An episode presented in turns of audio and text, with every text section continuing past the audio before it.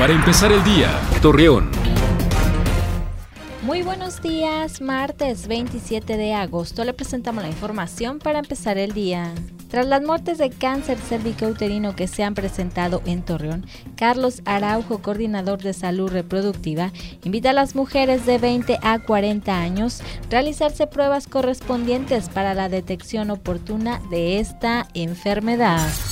Nelvi Ayala, responsable del Departamento de Vectores, informó que se dio inicio la Jornada Nacional contra el Dengue, Zika y Chikungunya, debido a las precipitaciones que se estarán presentando, por lo que exhorta a la ciudadanía a que no se acumule el agua para evitar estos mosquitos.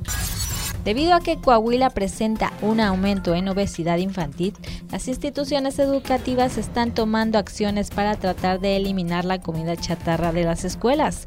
Asimismo, Flor Rentería, coordinadora de servicios educativos en La Laguna, pide el apoyo a los padres de familia para que los hábitos alimenticios sean más sanos para sus hijos.